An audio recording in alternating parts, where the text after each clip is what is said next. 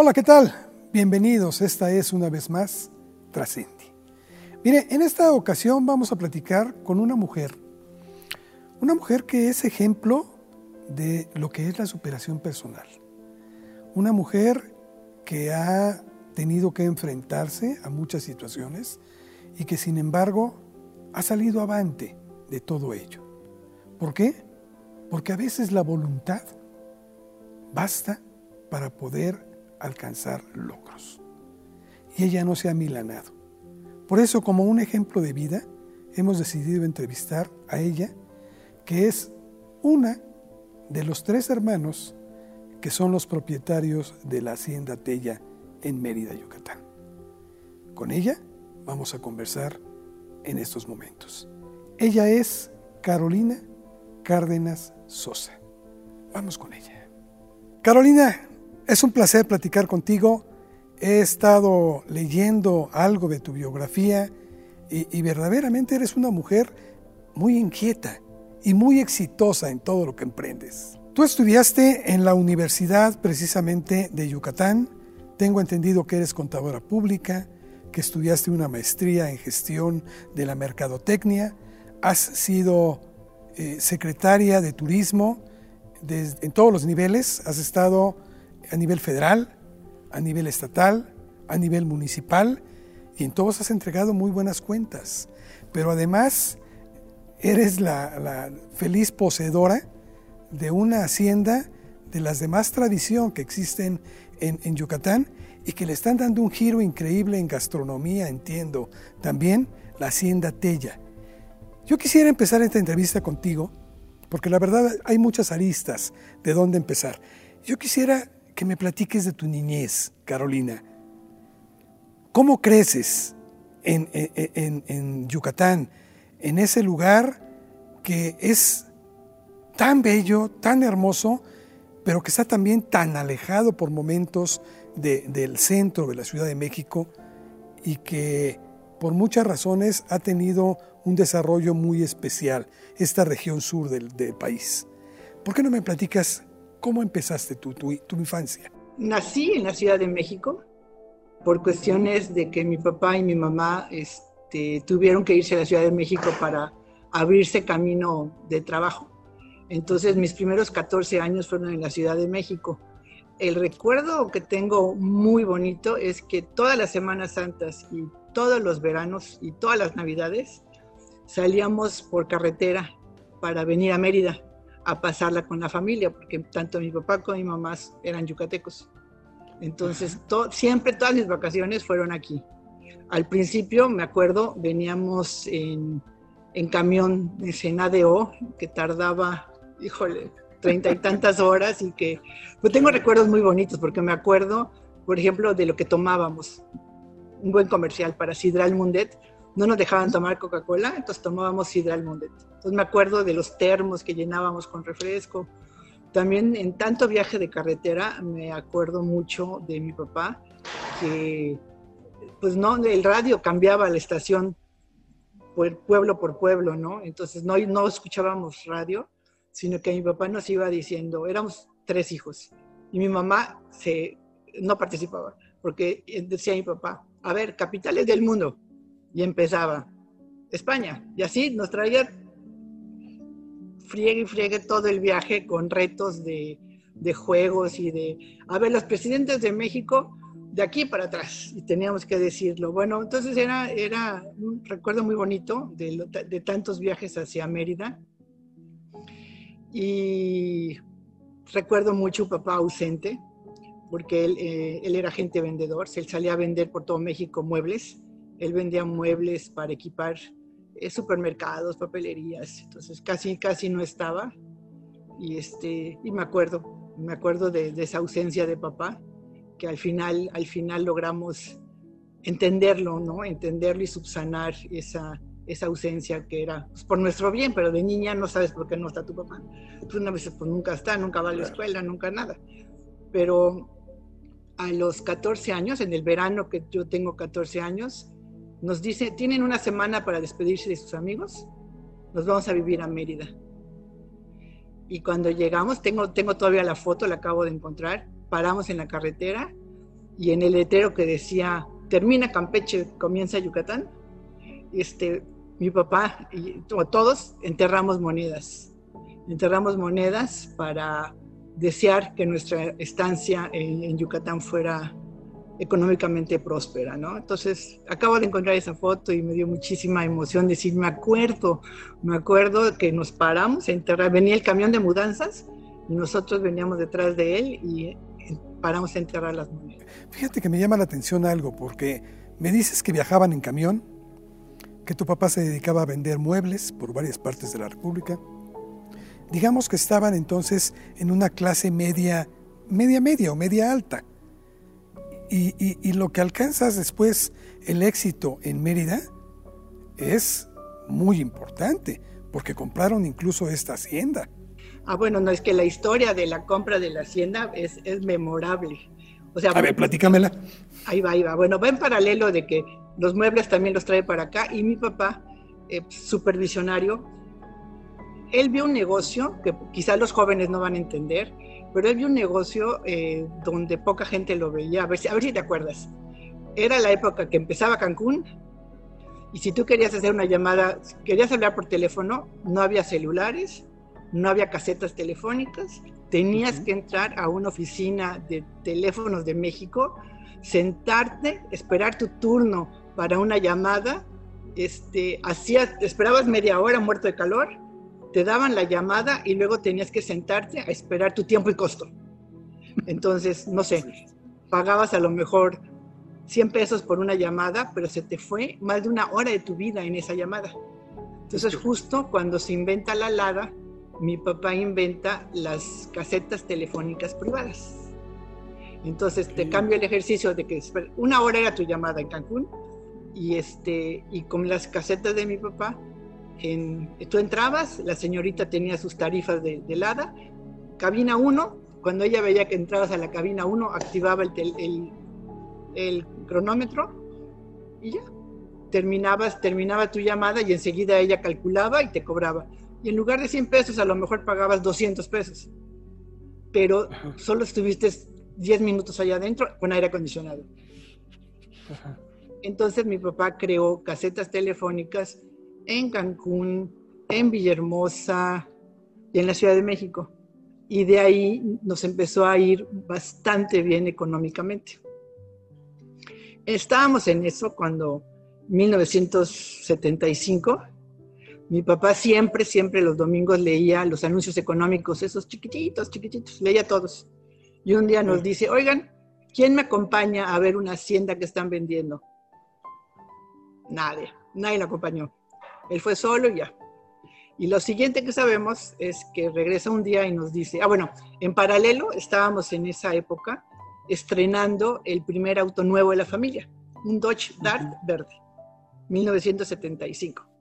Entonces estábamos con ese coche y llega mi papá un día y nos dice, a ver, les tengo una buena y una mala. ¿Cuál quieren primero? La buena. Ya tenemos hacienda. La mala. Ya no tenemos coche. La historia fue que el día que fue a ver la hacienda con don Haroldo Canto, este, la vio y le dijo, pues sí, son tres millones. No, no los tengo. Y de regreso a, llevar al señor Haroldo Canto a su casa, se la bajó a dos millones. Y le dijo, no, pues tampoco los tengo. Y ya, adiós. Y pasaron como dos meses y en un semáforo, don Haroldo le gritó a mi papá, Cárdenas, Cárdenas. Iba mi papá en el coche nuevo. Y le dijo, eres un mentiroso, mira, estás estrenando carro. Sí, pero, lo debo. El chiste es que mi papá entregó el carro y firmó 12 letras y así nos hicimos de una hacienda, de un casco de hacienda que, que no se podía colgar ni una hamaca, que no tenía un solo árbol, que no podías dormir, solo podíamos usar el tanque de agua para bañarnos, o sea, no había, no había nada. Y, este, y la visión fue que estaba en el camino que conecta Mérida con Cancún cuando Cancún tenía un año de nacida. Entonces no era, no era nuestra carretera importante. Pero esta hacienda tiene mucha tradición, porque sé que fue ganadera, después pasó a ser enequenera, que era la gran fortuna en aquel entonces de, Yucatán, de Mérida, y, con el tiempo fue decayendo hasta que quedó en esta circunstancia. Pero había una gran tradición de esa hacienda, ¿no es correcto? Así es, porque está muy, muy cerca de Mérida. Está en el kilómetro 12 de la carretera Mérida, lo que es Mérida-Puerto Juárez, o sea, Mérida-Cancún, Mérida Isla Mujeres. Ok, y a partir de ahí, ¿cómo fue que la fueron rehabilitando? Fueron, él tardó, tardó mi papá más de, híjole, 12 años primero no pudo hacer nada, pasaron, pasaron como 10 años y no pudo hacer nada, y ya por ahí de 1980 y tantos empieza a, rescatarla, pero no sabía para qué. O sea, es más, la razón social que tuvo al principio fue Tella Hotel y Club Campestre, y nunca fuimos Club Campestre, ¿no? Este, Él no sabía para qué, le empieza a rescatar y nos, y, y nos empiezan a pedir, oye, se va a casar mi hija, y entonces realmente un golpe así de suerte que tuvimos enorme fue en 1900, creo que en 1990, la reina Sofía viene a Yucatán y no existía el Hyatt y no existía el Fiesta Americana. Y no encontraban dónde darle una comida. Y alguien dijo, pues los Cárdenas ya tienen una hacienda y yo creo que ahí se podría. Y fueron a verlo y todavía no teníamos el servicio restaurante, pero como mi papá era muy atrevido, le preguntaron, ¿y puede darle una comida a la reina para 200 personas? Y mi papá, sí, sí, claro. Y dimos la comida, o sea, se dio la comida, fue tan bellamente organizado por el gobierno del estado en ese momento que nos invitaron como anfitriones, siendo un evento pagado. Siendo un evento pagado por el gobierno, nos invitaron de anfitriones y obviamente pues, la ropa típica y las joyas y los ternos. Y estuvimos invitados a la comida de la reina Sofía, que eso nos dio, o sea, al día siguiente todos los yucatecos sabían de la hacienda. Claro, fue el trampolín, digamos. Fue un gran empujón que tuvimos con la reina Sofía.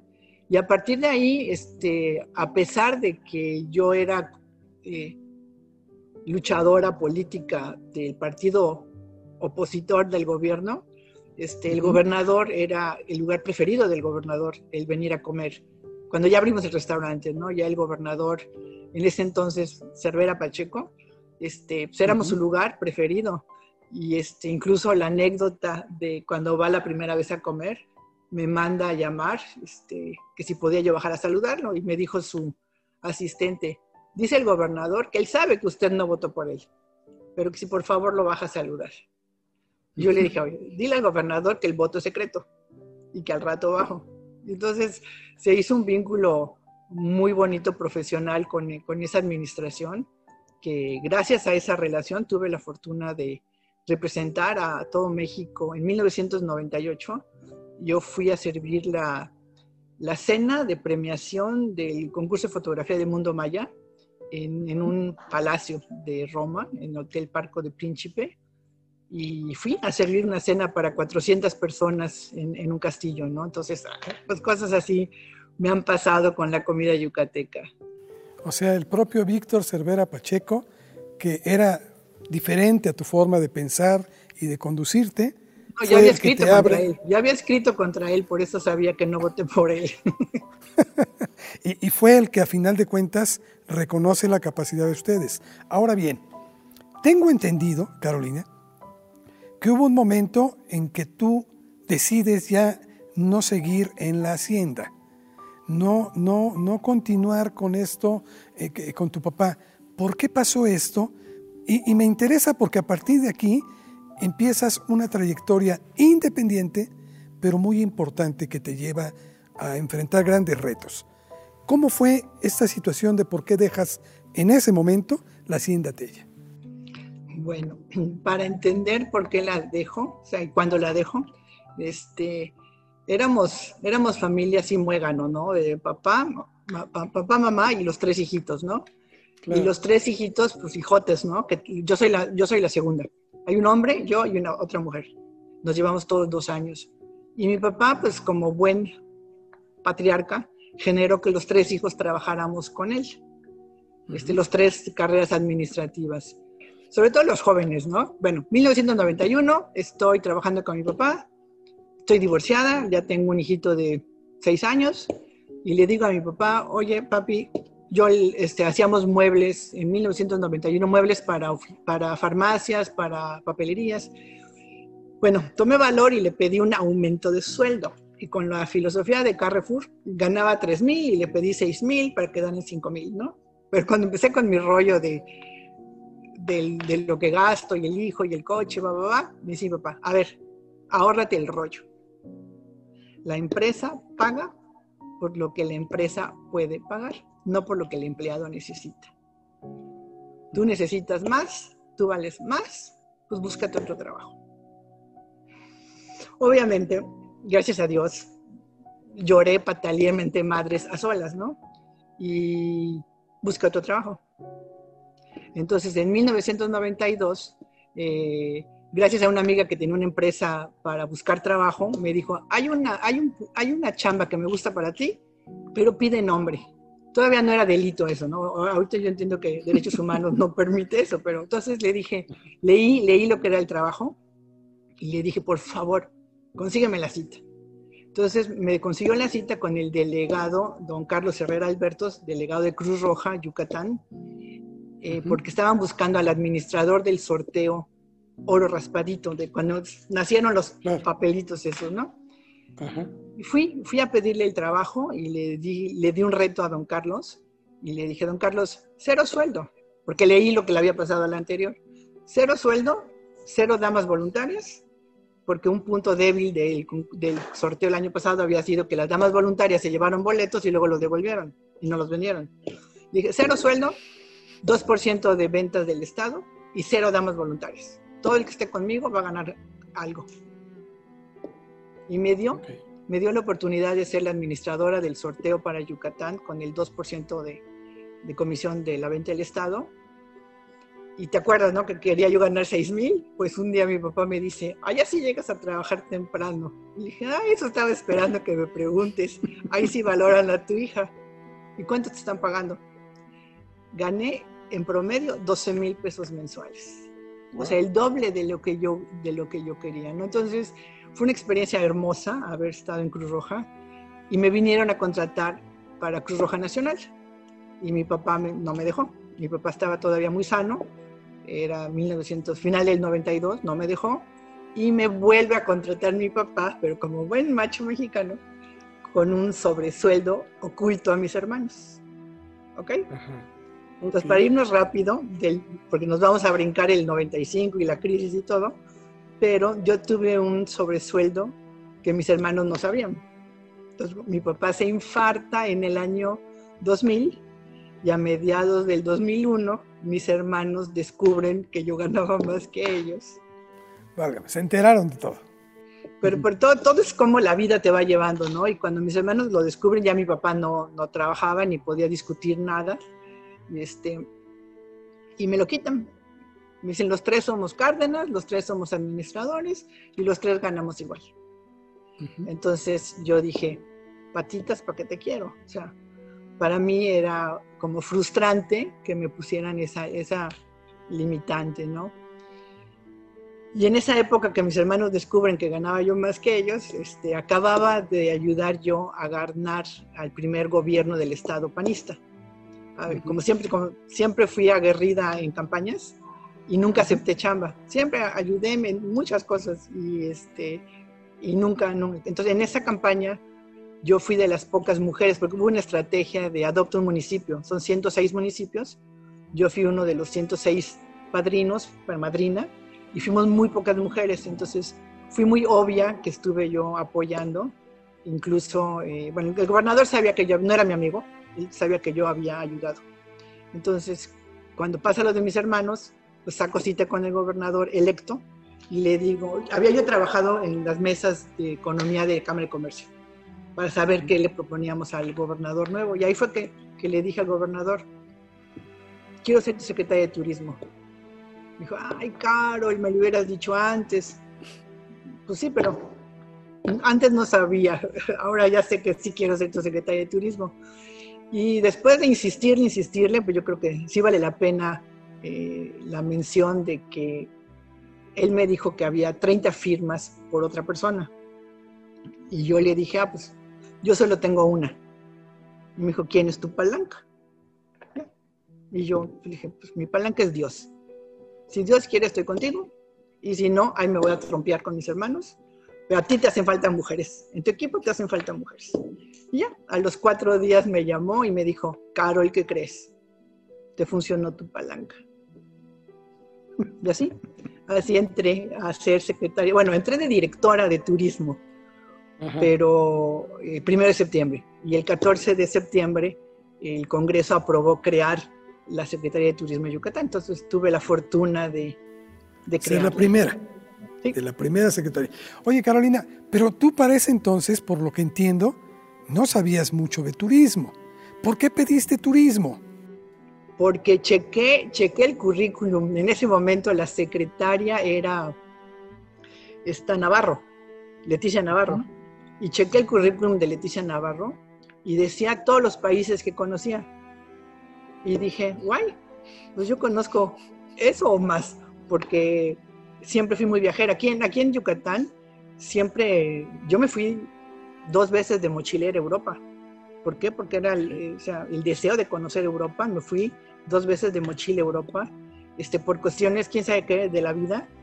Ya hablaba yo muy buen inglés y cosa nerd mía, voluntariamente estudié francés, entonces pues, tenía yo idiomas, había conocido veintitantos países y, este, y la comida yucateca como que era así mi estandarte de que había yo ya promovido Yucatán con la comida yucateca porque fui con el municipio a otros dos viajes. Entonces, pues como que encajaba, ¿no? Y además era administradora. Oye, entonces dormiste también en hostales y todo como, como mochilera. No, me dormí en el, lo, así, lo, más bajo. Lo más bajo fue el piso de la estación de trenes de Venecia. Y bañarme en un cubículo con una moneda que sonaba el timbre y se abría la puerta. Porque si no te habías acabado de bañar, Dios te bendiga porque se abría la puerta. Eso fue en Venecia. ¿Cuánto tiempo estuviste de mochilera? Dos veces, eh, cinco semanas. Sí, fue bastante. Ah, bueno, no es cierto, pero además, perdón, perdón, es que cuando yo tenía 17 años, aquí en Yucatán tenemos un vínculo con Francia, pues tenemos Paseo Montejo, que son nuestros campos elíseos y todo. Claro, claro, claro. Y cuando yo estudié tercero de prepa, era obligatorio un año de francés, pero era horrible porque venías con puro inglés y tercero de prepa era con francés. Y muchísima gente no terminaba la prepa por culpa del francés.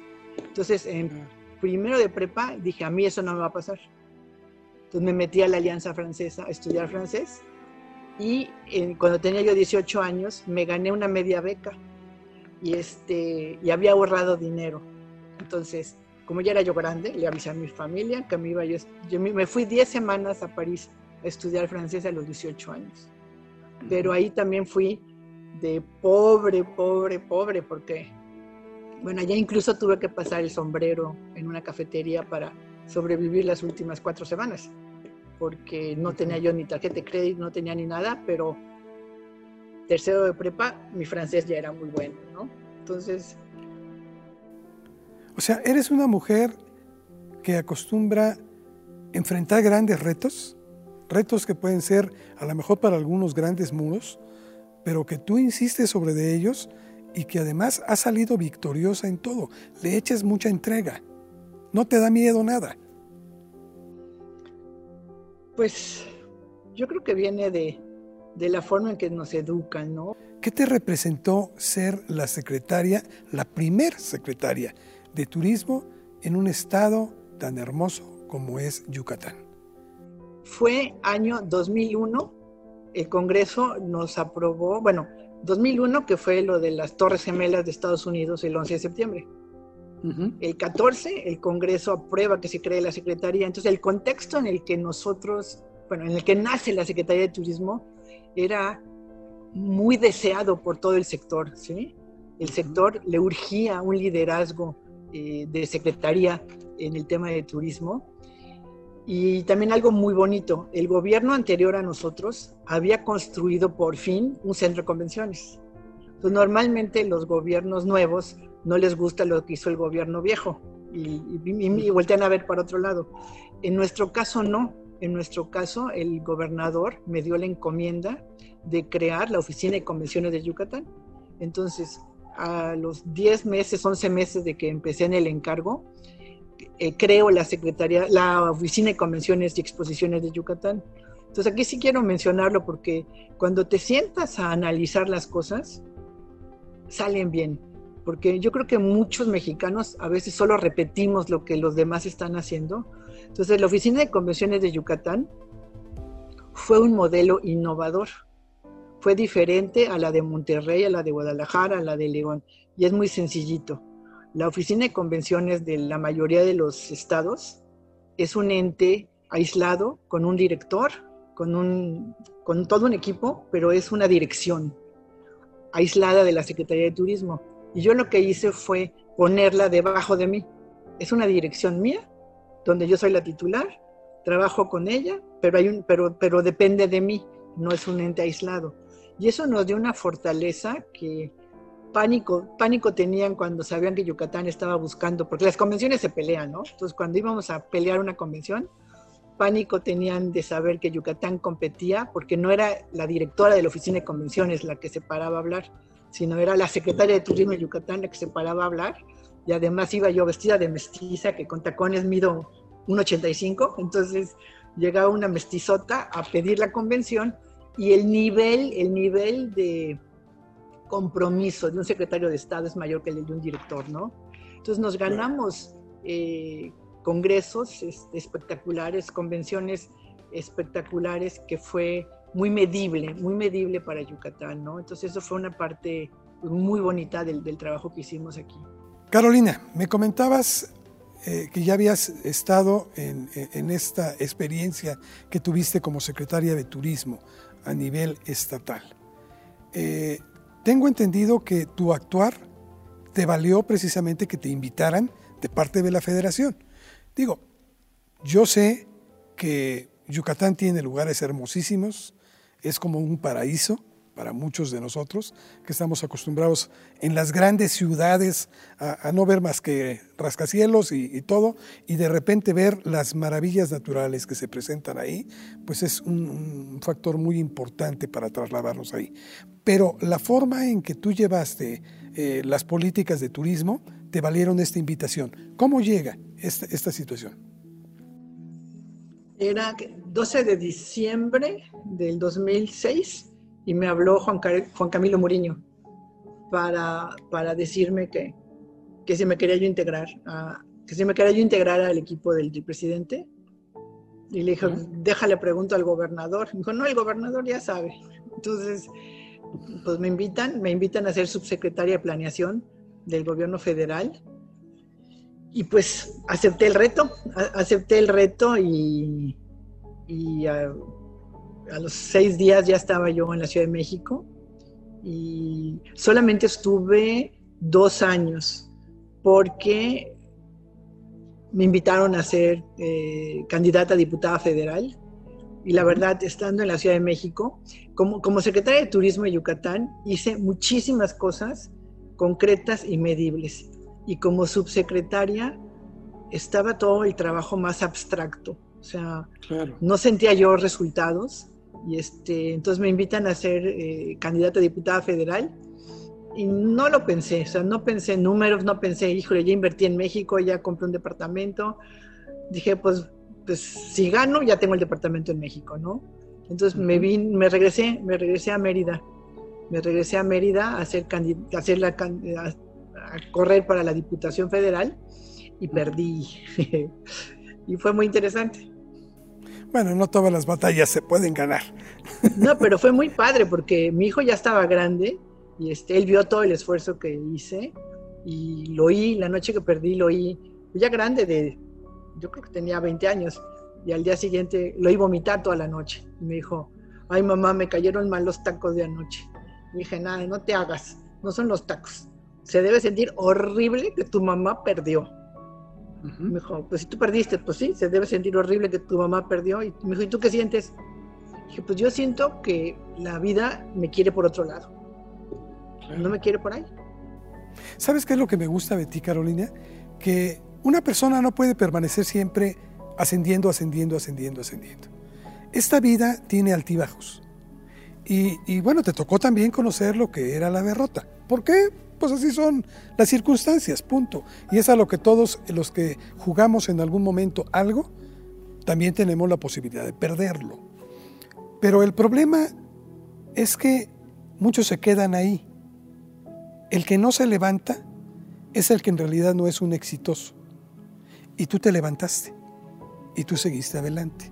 Por eso es que decidimos también esta entrevista contigo porque eres un ejemplo para muchos. Bueno, no fue fácil, ¿ah? porque pues sí perdí y, este, y luego me estuvieron ofreciendo puestos federales que no iban con mi perfil. Y yo me acuerdo en Los Pinos, con un chico que también se llamaba Bernardo como mi hijo, me dijo de tal puesto, tal puesto, tal puesto. Y yo, oye, le dije, yo no estoy buscando un hueso, o sea, yo soy de turismo. Y no, pues te podemos dar esto y esto y Entonces, al final los mandé, los mandé por un tubo y, no acepté eh, lo que yo no sentía que era mi perfil, ¿no? Y me regresé a Mérida y este y me sentía tan llena de conocimiento, pero que no me, no me lo dejaban sacar en turismo. Entonces me fui, me fui de voluntaria 10 meses a un centro de, alternativo de pacientes con cáncer y como sé trabajar proyectos federales, me metí a bajar recursos a Cedesol para, para esta instancia y fue una experiencia hermosa. Fue una experiencia hermosa en donde estuve de gestora de recursos de esta fundación. Incluso tuve el placer de invitar a don Armando Manzanero a que conociera la fundación y me regaló, me regaló un concierto. O sea que ahí me tomé el atrevimiento, no, pero me tomé el, el show de, me dijo, te regalo un concierto con la condición que el piano sea Yamaha. ¿Ok? Obviamente cuando fui con la Yamaha, dije, necesito que me prestes un piano porque don Armando me regaló el concierto porque tiene que ser con un piano tuyo. Entonces todo el mundo se sumó, hicimos un concierto para 800 personas en, en la fundación y al final recaudamos más de un millón de pesos para, para este tema. Y pues entonces dije, bueno, salió bonita mi experiencia a pesar de que no era mi, tema, ¿no? Pero aprendí mucho del tema de salud y fue, fue muy bonito, fue muy bonito participar en esta fundación. La filosofía popular es muy especial y siempre nos da grandes enseñanzas y dicen que no hay mal que por bien no venga y a ti te resultó así. Tengo entendido que tienes una anécdota que quisiera que compartieras con eh, la gente que nos hace favor de sintonizarnos en Trascendi, porque, bueno, allá tienen lugares hermosísimos, bellísimos, pero también padecen en ciertas temporadas del año los fenómenos meteorológicos que es el caso de los huracanes. Y a ti te tocaron precisamente estando creo que al frente de esta situación. Dos por lo menos. Nos tocó, me tocó en el 2002 Gilberto, no, Isidoro, Isidoro. Isidoro, Isidoro. Isidoro. Y, en el 2002 Isidoro y en el 2005 Vilma tengo dos historias. Tengo dos historias muy bonitas. Porque hay una muy interesante. A ver, cuéname. No, las dos son lindas. Con Isidoro, era el, Fox era el presidente. Entonces nos, nos, toca el, huracán Isidoro y amanecemos sin electricidad, sin celulares y de verdad como telepatía, todo mi equipo llegó caminando en bicicleta a mi casa y nos movimos rapidísimo hicimos el diagnóstico del sector rapidísimo. En el primer avión que se pudo, mandé a alguien a México a pedir recursos para apoyar a lo que había pasado aquí. Y como a los ocho días de esto, nos invitan, no me dicen gran cosa, y nos invitan a los 15 secretarios con el presidente Fox para pedirle recursos. Entonces, habla uno, habla otro, y cuando ya me va a tocar hablar a mí, digo, ay, no le puedo decir, ay, presidente, yo no quiero dinero, gracias, ya me lo dieron, ¿no? Porque dejo mal a todos los demás. Y cuando ya me toca hablar a mí, estaba Fox todo así, desparramado en una silla frente a mí, y le digo, a ver, presidente, yo no le voy a pedir dinero, entre paréntesis, ya lo tengo. O sea, le quiero pedir sus relaciones públicas para que no nos cancelen los congresos que ya nos ganamos. Hay un montón que quedan por ejecutarse, era septiembre que no nos cancelen. Era la mejor temporada de, congresos de aquí, ¿no? Y me dijo el presidente, cuenta con ello. Entonces fue muy bonito eh, ver eh, que me mandaron cartas por congresos ya ganados, donde el presidente Fox firmó que adelante tu congreso en Mérida, todo está bien, todo está perfecto y te están esperando. Entonces, esa fue una anécdota muy bonita. Y la otra fue en, en, el 2005, que el huracán Vilma este, no le pegó a Yucatán, a la, no le pegó a Yucatán, al estado de Yucatán, le pegó a Cancún. Los huracanes tienen dos, dos tipos de vientos. La fuerza con que pegan y la velocidad con la que se desplazan. Correcto. Entonces, normalmente con la que pegan es horrible, ¿no? 200 o más kilómetros por hora. Pero con la que se desplazan, normalmente pasan por algún lugar a 30, 35 kilómetros por hora. Vilma pasó a 6. O sea, Vilma machacó Quintana Roo, pero acá no pasó nada. Entonces, cuando aquí el gobernador clausuró el comité de emergencia, a mi, a mi boca se le ocurre decir, oye Patricio, yo creo que nuestro aeropuerto va a servir para apoyar a los de Quintana Roo. Ay, me dijo, hazte cargo. Y yo, ay, Boquita, ¿para qué te quiero? Entonces me hice cargo y estuve el domingo y no pasó nada. Y el lunes nos empiezan a llegar turistas. Y el chiste fue que, el evento fue que en tres días recibimos 28 mil personas para evacuar, para evacuar aquí. Y pues a mí el gobernador me dijo, te haces cargo. Entonces, con la ropa que estaba yo el lunes en la mañana en el aeropuerto, estuve el martes y estuve el miércoles porque había que estar apoyando al tema, ¿no? Entonces, la parte que, se, que, te refieres fue que, bueno, fue un evento impresionante y ya. Y pasa un año de esto y recibo yo una llamada de teléfono así en un British accent, así muy, me dice, Carolina, Queen Elizabeth. Y yo dije, no, no, no, que la reina Elizabeth te quiere dar un reconocimiento. Y yo dije, ajá, ahorita me pide mi tarjeta de crédito y me estafan, quién sé cuánto. Y le dije, perdón, ¿me lo puede mandar por escrito? Era la época de fax. Le, le doy mi fax y me manda un fax, no sé qué. Ok. Pues sí, era el embajador, era el embajador británico en México, que los británicos que estuvieron en el aeropuerto me documentaron que estuve yo sin irme a dormir, sin cambiarme de ropa, sin bañarme, tres días en el aeropuerto. Y este, documentaron quién era yo y pues eh, este reconocimiento lo da la reina eh, la reina eh, eh, Isabel por ayudar a los miembros de su comunidad en alguna emergencia, ¿no? Y entonces pedí permiso al gobernador, hice trámite ante el Senado y un año después, o sea, ya dos años después del evento, estaba, ya estaba yo en México de subsecretaria y me llama el embajador y me dijo, ya tengo todo, ya llegó tu, tu medalla y te la quiero entregar. Entonces me acompañó don Armando Manzanero, me acompañó don Pepe Chapur, que es el que maneja muchos británicos en Rivera Maya, mi familia, va, y todo mi equipo me amenazó, por favor, no vayas a llorar. Es un acto solemne, no vayas a llorar. Está bien, no va a llorar. Pero cuando el embajador se para y dice, este, as Winston Churchill, as the Beatles, now we have Carolina, ya Carolina estaba llorando cuando pues menciona todo eso, ¿no? Ya, me ponen mi medalla y ya. Eso fue así muy, muy agradable. Así es que la que algunos años antes se fue de mochilera, termina siendo reconocida por la reina Isabel. Sí, ahora soy member, soy MBE, que tengo derecho a ponerlo en mi tarjeta, pues está muy largo. Soy eh, member of the British Empire, ¿sí? Muchas felicidades. Bueno, eso es para que se vea el empuje que, has tenido. De ahí pasas a hacer un papel extraordinario, ¿eh? porque lo he leído y han hecho muchas cosas en, por Mérida, porque te fuiste también como secretaria de Turismo en Mérida y le vieron un gran auge a la ciudad blanca, bellísima, por cierto. Y cuéntanos, ¿cuál ha sido tu experiencia en ese lugar? Después de que terminé de ser voluntaria de este centro de cáncer, regresé a trabajar en la hacienda, pero entré, regresé a trabajar bastante bastante relajadita.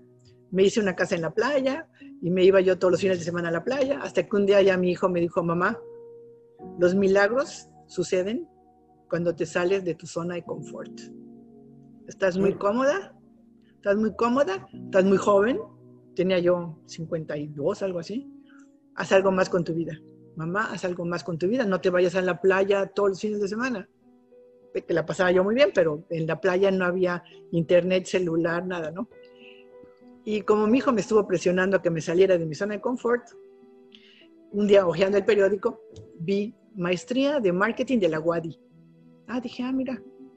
Y entré, entré a estudiar una maestría de marketing eh, que fue una cosa maravillosa. Me tomó seis meses de estudiar materias para actualizarme.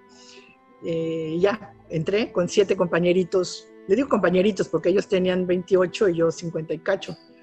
Y entonces estudié una maestría de marketing. En mi primera tesis, mi primera tesis fue de marketing social. Una, y creé un eslogan de adóptame. ¿Por qué comprar si me puedes adoptar? Para adoptar perros. Y estaba yo en eso cuando eh, me invitan a un desayuno de los candidatos a alcaldes. Y pues fui, fui al desayuno y conocí al candidato alcalde del PAN y al candidato alcalde del PRI. Y cuando ganó el candidato del PAN, me llama un día y me acuerdo hasta qué ropa llevaba, porque fui con chanclas y un batón que me iba a ir a la playa. Y dije, Ay, seguro me va a preguntar mi opinión de algo, ¿no? Y el alcalde electo me dice, Caro, no hay presupuesto. Necesito a alguien ingenioso en la dirección de turismo en la ciudad, porque voy a sumar turismo y economía, y quiero a alguien con relaciones. Yo sé que ya fuiste secretaria, ya fuiste subsecretaria, pero me encantaría que estés en mi equipo. Y le dije, ¿me dejas pensar? Y ya, me dijo, tienes una semana. Y platiqué con mi hijo le dije, ¿tú querías que me salga de mi zona de confort? Pues jala, ahí me están sacando de mi zona de confort. Y, y acepté. Pero pasó algo muy curioso. Acepté y faltaba un mes para entrar. Y en la maestría, mis maestros me dijeron, ah, ya no se vale tu tesis de, marketing social. Haz un proyecto para la ciudad. Haz un proyecto para la ciudad. Entonces, hice una tesis de un marketing colaborativo de una campaña digital para la marca Mérida. Y todo lo creé antes de entrar. Entonces, cuando entramos, el primero de septiembre, el 21 de octubre, bueno, entramos el 1 de septiembre y a los 10 días el alcalde me lo autorizó y fui a su agenda y le bloqueé de 7 de la mañana a 7 de la noche, un jueves. Y su secretaria me dijo, ya lo sabe el alcalde, ya lo sabe. Lo necesito como único tema yo. Jueves de 7 de la mañana a 7 de la noche. Y como no había dinero, nos fuimos ese día a siete universidades con auditorios llenos, en donde el alcalde lanzó el hashtag Ven a Merida Blanca. ¿Ok? Con la ayuda de miles de estudiantes, de 47 empresas que se sumaron a poner espectaculares que decían comparte todo con el hashtag Ven a Merida Blanca y en, los antros, en los antros nos dejaron poner stickers en los espejos de los baños de comparte todo con Ven a Mérida Blanca. Eh, restaurantes pusieron dos por uno en tacos, dos por uno en hamburguesa. Entonces lanzamos una campaña digital de Ven a Mérida Blanca, que fue, además de fue mi, fue mi tesis, fue espectacular, ¿no? Entonces, sí tuvimos un alcalde que, que hoy es gobernador, ¿sí? Tuvimos un maravilloso alcalde que hoy es un maravilloso gobernador. Carolina, ahora te voy a sacar un poquito también de tu zona de confort con esta pregunta. Has sido una mujer muy exitosa en todo lo que has hecho. Has trabajado duro, sin temor a enfrentarte a barreras que para muchos pudieran ser muy grandes. Sin embargo, tú no les das la vuelta, los enfrentas directo. Toda esta experiencia que has tenido, quisiera que me definieras para ti lo que significa trascender. Dejar, dejar alguna herencia que te, puedan recordar por eso, ¿no? De que dejes alguna, algo que te puedan recordar por eso. ¿Tú consideras que estás dejando un legado en este momento ya? Sí, sí, por ejemplo, tengo proyectos en los de que todavía hoy, 20 años después, 20 años después, voy a comunidades que hice proyectos de turismo comunitario y me siguen llamando madrina y, veo que, que, perdura el proyecto, ¿no? Este, hice muchos proyectos que, que quizás no fueron tan exitosos o tan bien comunicados, pero que la gente vivió sus transformaciones que, pues sí. Bien. ¿Qué podemos esperar en los próximos años? Porque sé que eres una mujer muy inquieta y nos lo has demostrado aquí, de Carolina Cárdenas Sosa para en el futuro. Bueno, pues en este tengo dos años y en el encierro he estado insistiendo en eso. Estoy aprendiendo joyería. Este, justo antes de, la epidemia contratamos a un, maestro forjador, Felipe Cárdenas de Oaxaca, que lo secuestramos acá, que nos enseñara a hacer forja. Esto lo hice yo. Y este, ya hice dos exhibiciones de collares. Eh, hemos hecho las exhibiciones siempre con un beneficio social el 30% de lo que se vende es para beneficio de una asociación de niños especiales, soliluna.org, que tengo muchos años colaborando con ellos. Y entonces, pues me interesa mucho el seguir haciendo lo que me gusta, porque nunca había hecho nada con mis manos. Entonces, agarrar así un martillo, siempre como que con la cabeza. Y ahora agarras un martillo. Tengo ahí videos que estoy, una moneda de plata la vuelvo, la vuelvo un hilo o la vuelvo un cantarito con mezcal, todo eso ya lo sé hacer. Entonces yo creo que vamos a ver un tema de joyería este, pues, colaborativa para beneficio de, de esta asociación. Pues te deseo mucho éxito, Carolina, porque sé que cada cosa que tú haces tiene una repercusión en tu sociedad y es en beneficio de la gente. Así es que estoy seguro que vas a hacerlo. Bueno, y una cosita más. Creo que fue también algo importante en mi vida que a diferencia de mi papá que se tuvo que infartar para hacerse a un lado, yo cuando cumplí 60 años me hice a un lado y le entregué a mi hijo eh, la administración de mi parte de Hacienda Tella. Y ha sido totalmente exitoso, que ahora él me, paga, él me paga mi renta, yo ya no trabajo, por eso puedo hacer joyería. Entonces, como que una recomendación a los papás que sepan cuándo hacerse a un lado para dejar a los hijos eh, florecer. Seguramente quienes nos escuchan tomarán este consejo. Pues es un privilegio haber platicado contigo.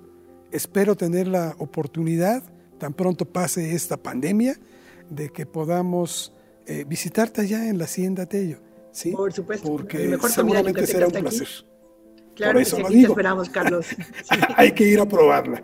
Bueno, a nombre de todo el equipo, te agradecemos mucho, Carolina, que hayas aceptado esta entrevista, porque creo que eres un ejemplo de pujanza y de fortaleza, y de que demuestras que no, no solo te sobrepones a las menos oportunidades que tienen como mujeres, sino también cada cosa que has intentado, lo has logrado porque tienes la interés de enfrentarlo. Así es que te agradezco muchísimo. ¿Mm? Gracias, Carlos. Estamos en contacto. Muchas gracias. Gracias. Esta fue precisamente Carolina, una persona que sin duda da muestras de lo que se puede hacer cuando se tiene la voluntad y las ganas de salir adelante. Espero les haya gustado. Gracias, hasta la próxima en Trascendi.